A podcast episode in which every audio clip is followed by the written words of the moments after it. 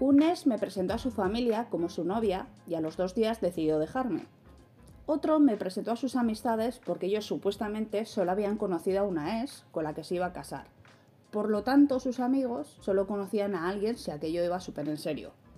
Fue tan en serio que a los pocos días de esto me enteré que en el viaje que hizo a Ecuador estuvo con su prima, con la cual por lo visto llevaba bastante tiempo saliendo. Así que fui yo la que decidió que allí acababa la relación.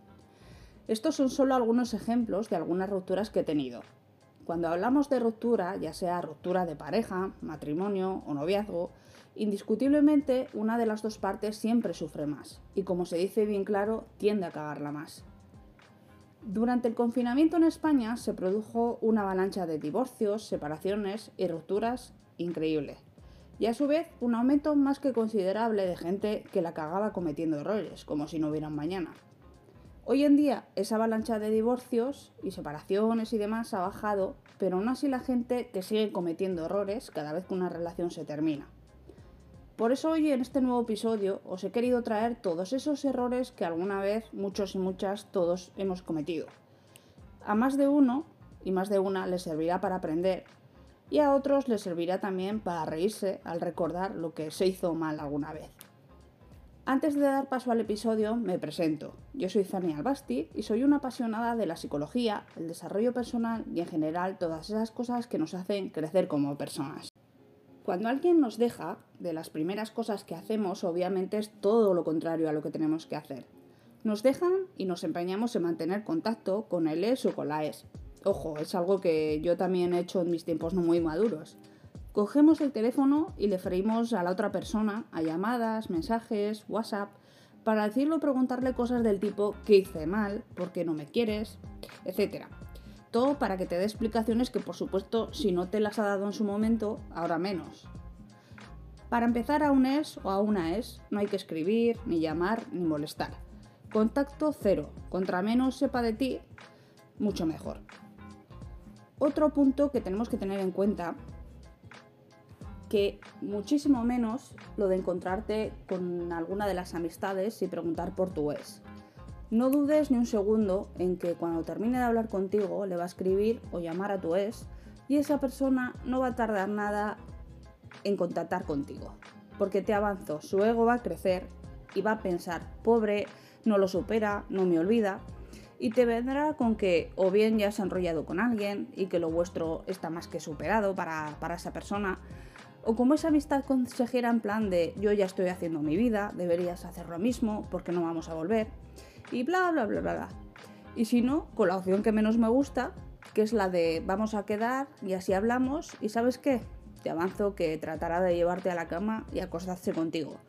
Porque en el tiempo que no lleváis juntos, no ha conseguido una persona que le satisfaga sus deseos más sexuales y porque, reconozcámoslo, haya personas que les pone mucho el pensar que es la última relación sexual que van a tener con su ex y que va poco menos que va a ser la bomba. Otro de los puntos que quiero hablaros es de obsesionarnos con las redes sociales. ¿A qué me refiero? Pues mirar si tu ex está en línea en WhatsApp, si sube fotos al Facebook que hagan pensar que ha podido salir el fin de semana, que se lo ha pasado bien, que ha podido eh, conocer gente del sexo opuesto. Con este tipo de acciones lo único que consigues es obsesionarte.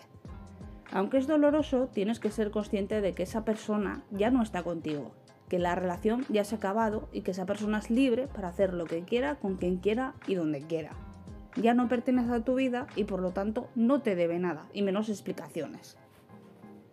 Otra cosa que tendemos a hacer fatal es eh, publicar en redes sociales lo mal que estás, eh, si has sido eh, esa persona un cabrón, una cabrona, trata todo como la mierda. A la gente solo le interesan las redes sociales o bien para encontrar gente que hace tiempo que no, que no ha encontrado, que no ha visto, o bien por simple cotilleo. Sí, hay mucha gente así, no te lo van a reconocer, pero la gente por cotilleo. Que muestres que estás mal, que tu ex te ha dejado, que lo habéis dejado, que cosas como ya te lo pagará el karma o algo así, lo único que produces en la gente es que tengan pensamientos de qué mal estás, eh, qué pena, o esta persona ha fracasado. Mi consejo, tu malestar, quédatelo para ti Si quieres hablar, habla con tu entorno más cercano, pero no lo expreses por redes sociales porque no te va a servir de nada. Otra de las muchas cosas que hacemos mal es rogar por amor. Si ha sido la otra persona la que te ha dejado, no le ruegues, porque a esa persona no le puedes pedir que te quiera, porque ya no te quiere, por eso te ha dejado. Quien te quiere lucha por ti, lucháis juntos porque funcione y no tira una relación a la borda a la primera.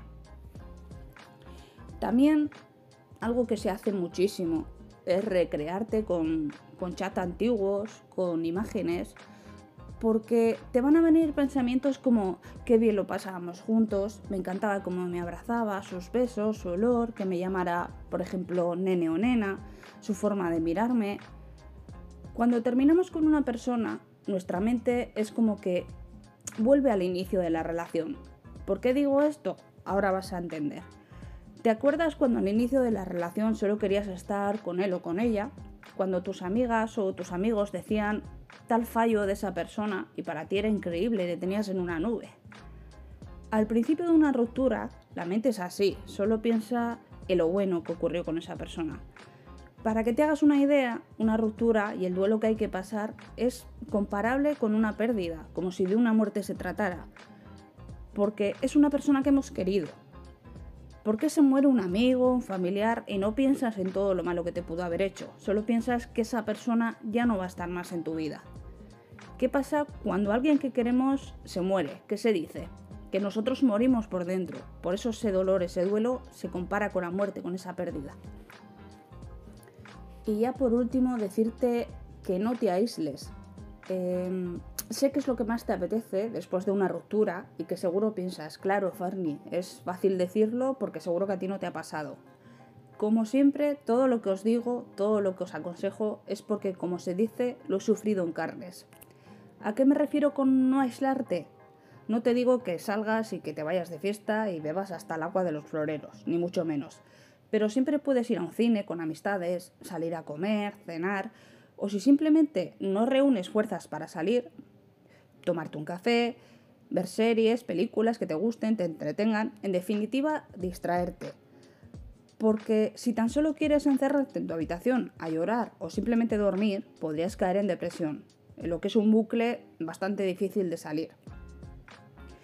Y bueno, con esto me despido por hoy. Como siempre, ha sido un placer que me dediques un poquito de tu tiempo, sobre todo en escuchar este episodio y que espero vuestros comentarios o sugerencias en cualquiera de las redes sociales que os dejo en la cajita de descripción del episodio.